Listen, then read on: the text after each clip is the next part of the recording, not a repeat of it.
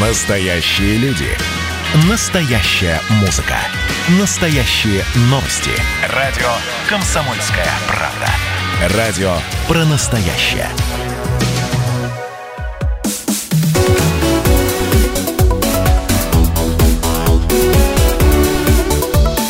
Тема дня. Здравствуйте! Вы слушаете радио «Комсомольская правда». У микрофона Михаил Шаумян. И я, Мария Теплякова. Всем добрый день! Прямой эфир продолжает программа «Тема дня». И сегодня проведем ее мы, юные журналисты Ставрополя. В этой программе вы услышите репортажи наших корреспондентов о том, как дети проводят это лето, что читают, во что играют, еще много чего интересного. Начнем мы с самого любимого детского занятия – с игр. Все подробности у Джульетты Ледовской. Репортаж послушать наших родителей, так наша подростковая песенка давно спета, потому что мы несчастное потерянное поколение, не видевшее детства, не знавшее всей прелести уличных игр. И это не от каких-то тягот и лишений. Нет. По мнению наших мам, пап, а также дедушек и бабушек, все свободное время мы проводим в интернете. Ну вот такая у них фишка – Думают, что мы днями и ночами только там и пропадаем, даже во время школьной учебы. В качестве примера, и причем безусловно положительного, дорогие родители приводят себя. Полезные плоды всей этой активности, беготни и тому подобного они тоже показывают на своем примере. Вот мы играли в догонялки. И я бегаю лучше всех до сих пор. А мы играли в шарады, а теперь смотри, какой папа молодец, начальник отдела сбыта.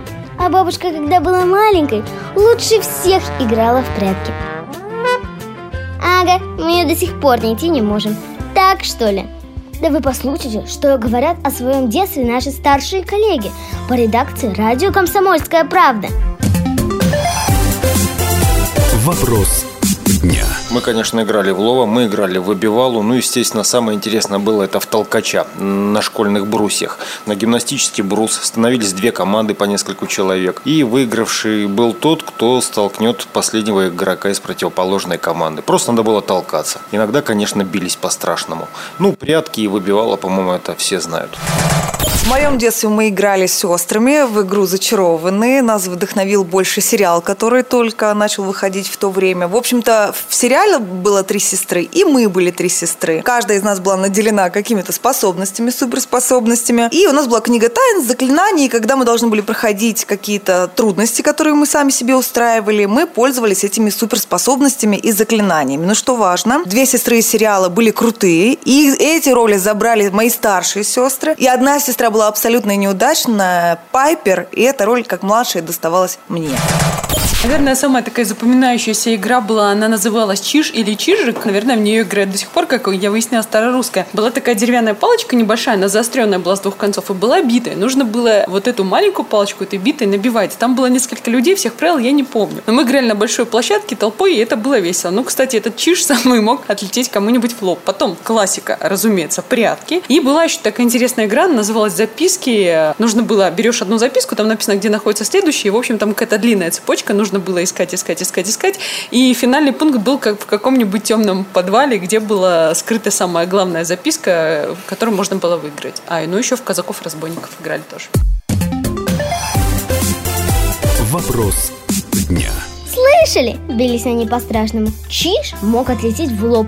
Записки в подвале искать. Я уж не говорю о страшной судьбе сестры зачарованных.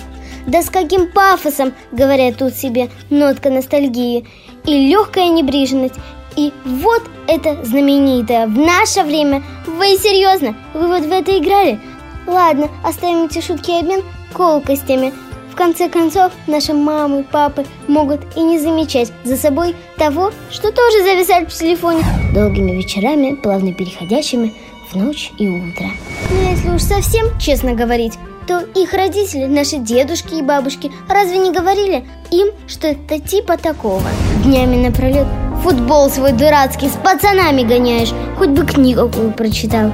Или вот такое. В твои годы, дочь моя, я не куклы играла, а свои маме помогала. Тоже весомо звучит. Вот прямо убедительно. Правда, на улице говорят совсем другое. Всякие гонял футбол там, волейбол, баскетбол. Вот что у нас было тогда? Бегали. Мы все время на улице проводили там всякие догонялки. Но особо любимая у нас выбивная игра была. Выбивного, волейбол, такие разбойники, прялки. Играли на веревочках, пряли вот так. Один делает веревочкой резинкой вот так держит, а девчонка другая подходит и снимает. Футбол, тряпочный футбол играли. Вот тряпочный сделаем. Вот я что в Буденовске-то жил после войны. И вот то гоняли. У нас были игры где. Разбойников, дочки матери. Рисовали в куклы, прятались, бегали. В войнушки. Кто-то немцы, кто-то красные. Волейбол. Футбол. Футбол. 11. Это что-то типа волейбола. Сначала говоришь один вслух, а потом э, все остальные числа до 11 про себя. И потом на 11 выбиваешь. Если ты не попадаешь, то садишься. Бадминтон, баскетбол, футбол, прятки и разные подвижные игры. Война, казаки-разбойники. Делились на команды и противоположные команды друг против друга играли. Во все! Если уж говорить об играх более серьезно, то психологи утверждают, в игре дети учатся всему, что понадобится им во взрослой жизни, причем в любой культуре, не поспоришь. Но начинали мы с того, что родителям не нравится, что подрастающее поколение, то есть мы, сидим в соцсетях. Часами, а нет, сутками. Ну что тут сказать, мама, папа, мы бываем на улице каждый день. И в догонялки играли, и в выбивалу играли, и в подгибного, но очень редко. Это плохая игра. Она нам не нравится. Покер, кстати, тоже не нравится. Полный покер. Три короля, два валета. С меня хватит. Честное слово, мы знаем даже, что такое прятки. В возрасте 14 лет в это уже не играют. Вот. В наше время в 14 лет получают паспорта и разрабатывают старт-апы. Иногда вполне успешно, а еще в наше время учат второй язык, за что большое спасибо школьной образовательной программе удаленно учат уроки по разным предметам и готовятся к ЕГЭ. И тут без видеоуроков в интернете не обойтись. Поэтому каждый раз, когда вы заходите поворчать на нас по поводу того, что мы снова засели в этот свой интернет, подумайте над тем, что мы там тоже можем заниматься делом.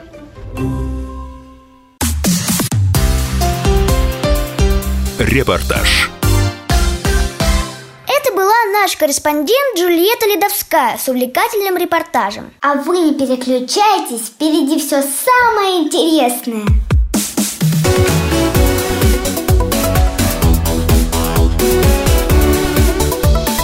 Тема дня.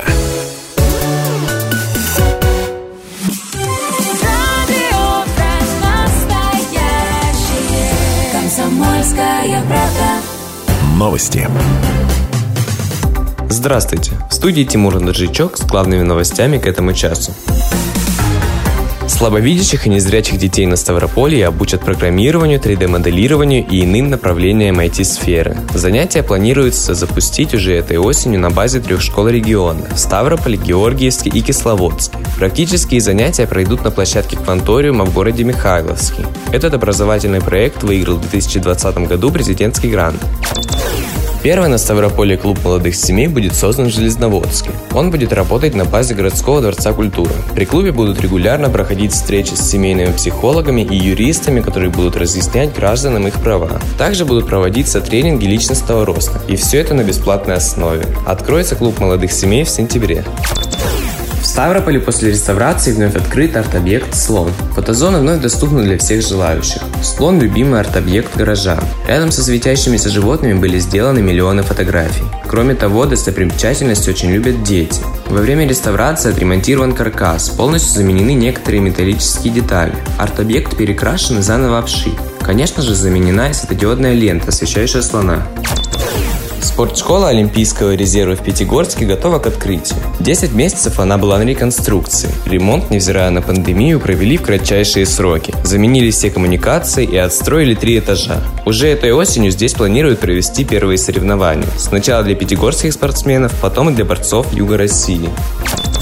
Не переключайтесь, впереди все самое интересное. Тимур Андржичок, служба информации радиостанции «Комсомольская правда».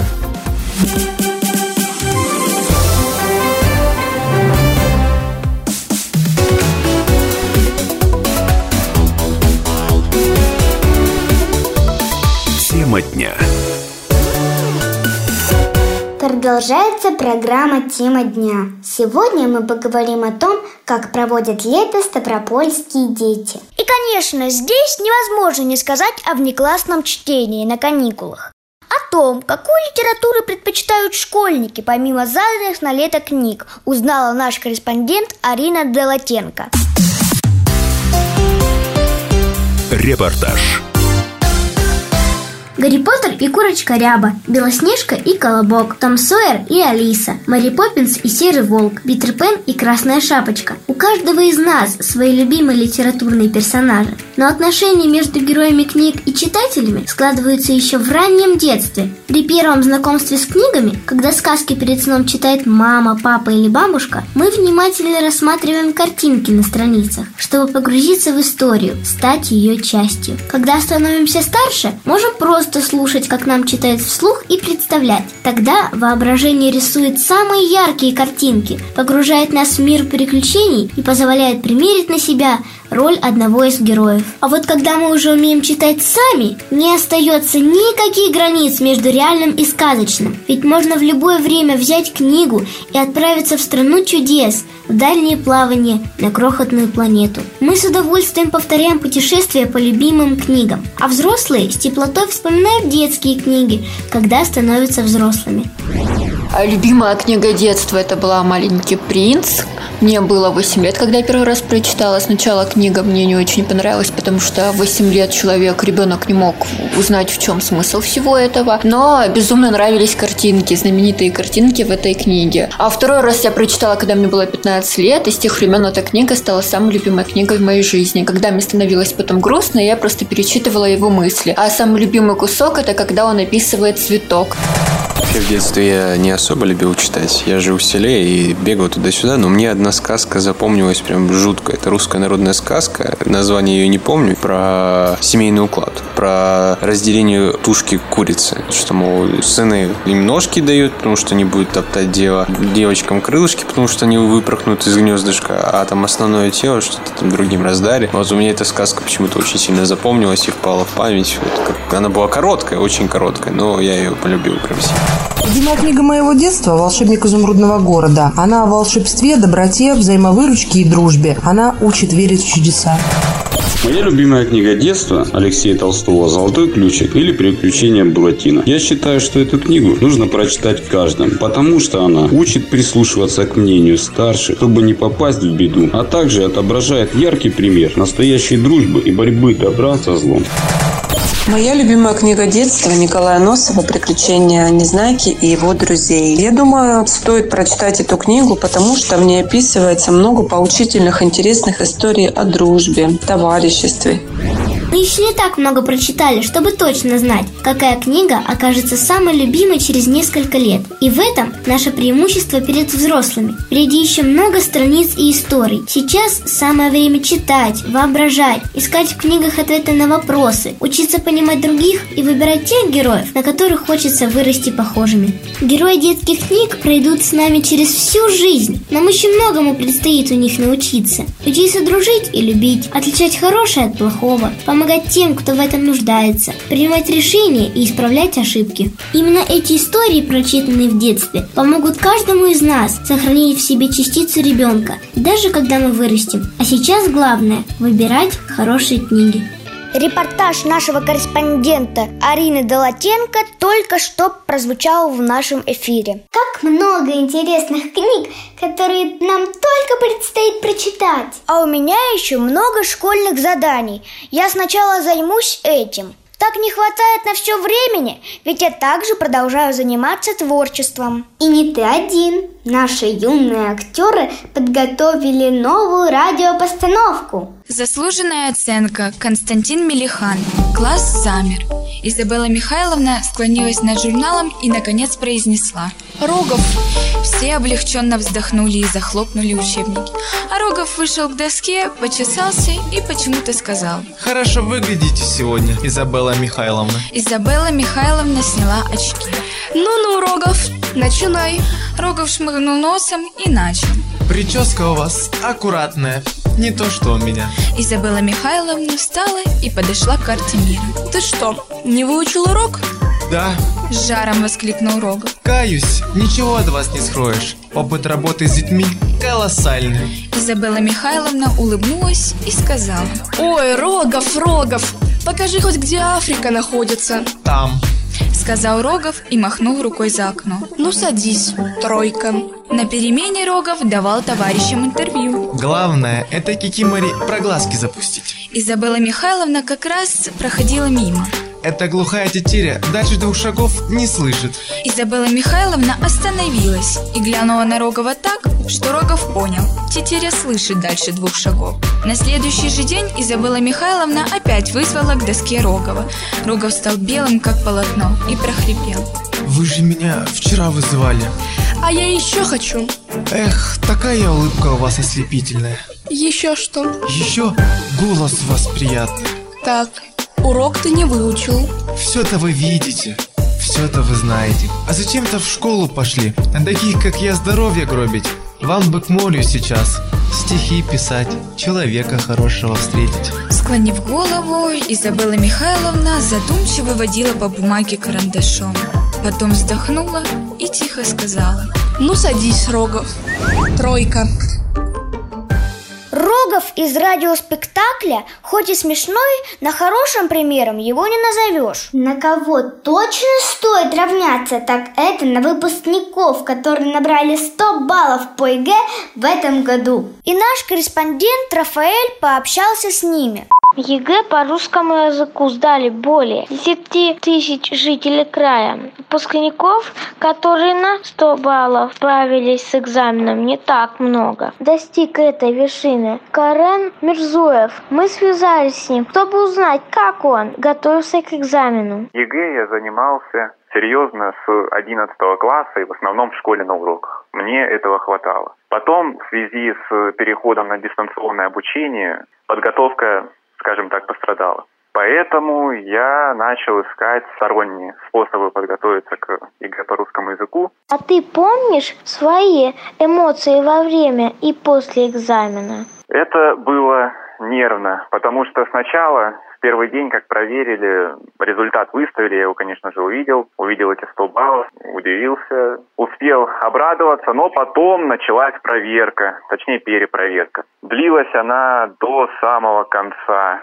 И вот несколько дней я все ждал и ждал, и не знал, сохранятся ли мои 100 баллов или нет. Куда планируешь поступить и с чем хочешь связать свою жизнь? Я увлекаюсь историей, хочу поступать на какой-нибудь исторический факультет, либо что-то с этим связанное. Документы подавать пока рано, я думаю, где-то в начале августа. Да, несколько советов старшеклассникам, которым только предстоит сдавать экзамен по русскому языку.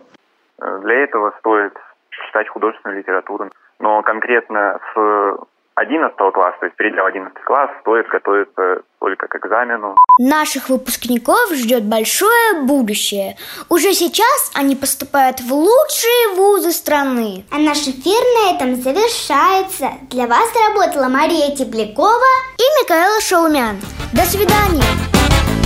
У меня было самое лучшее детство Я таскал абрикосы во дворе по соседству Дергал за косы отличницу Зойку. И завтракал под пионерскую зорьку. А по воскресеньям под в гостях у сказки Я шил ватно-марлевые повязки. Я полил дымовухи и бросал их с балкона. У меня на стене был плакат Сталлоне. Меня не возили в Европу на лето. Мне не покупали PlayStation 3 Зато Зато у меня было детство. У меня было детство. У меня было детство У меня было самое лучшее детство.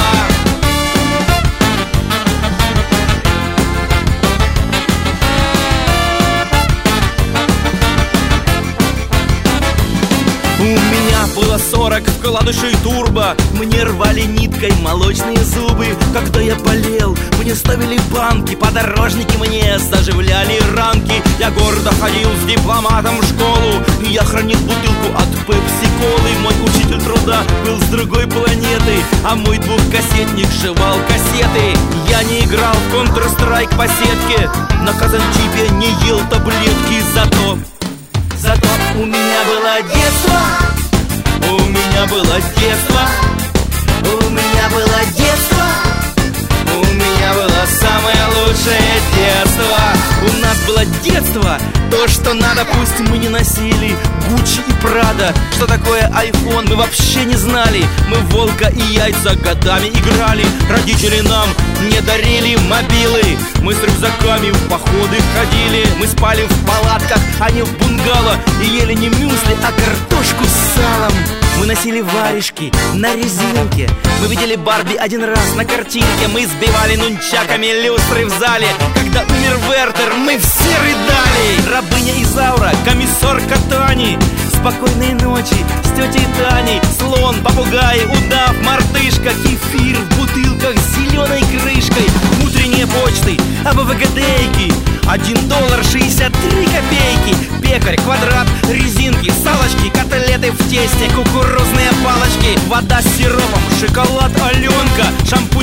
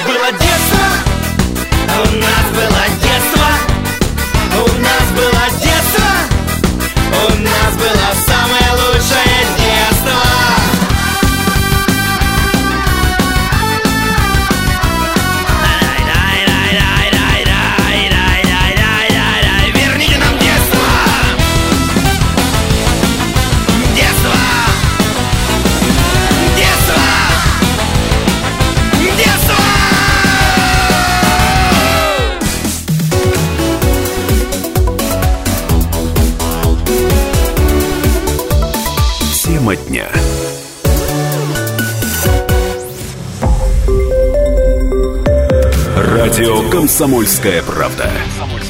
Более сотни городов вещания и многомиллионная аудитория. Ставрополь 105 и 7 FM. Регион Кавказских минеральных вод 88 и 8 FM. Слушаем всей страной.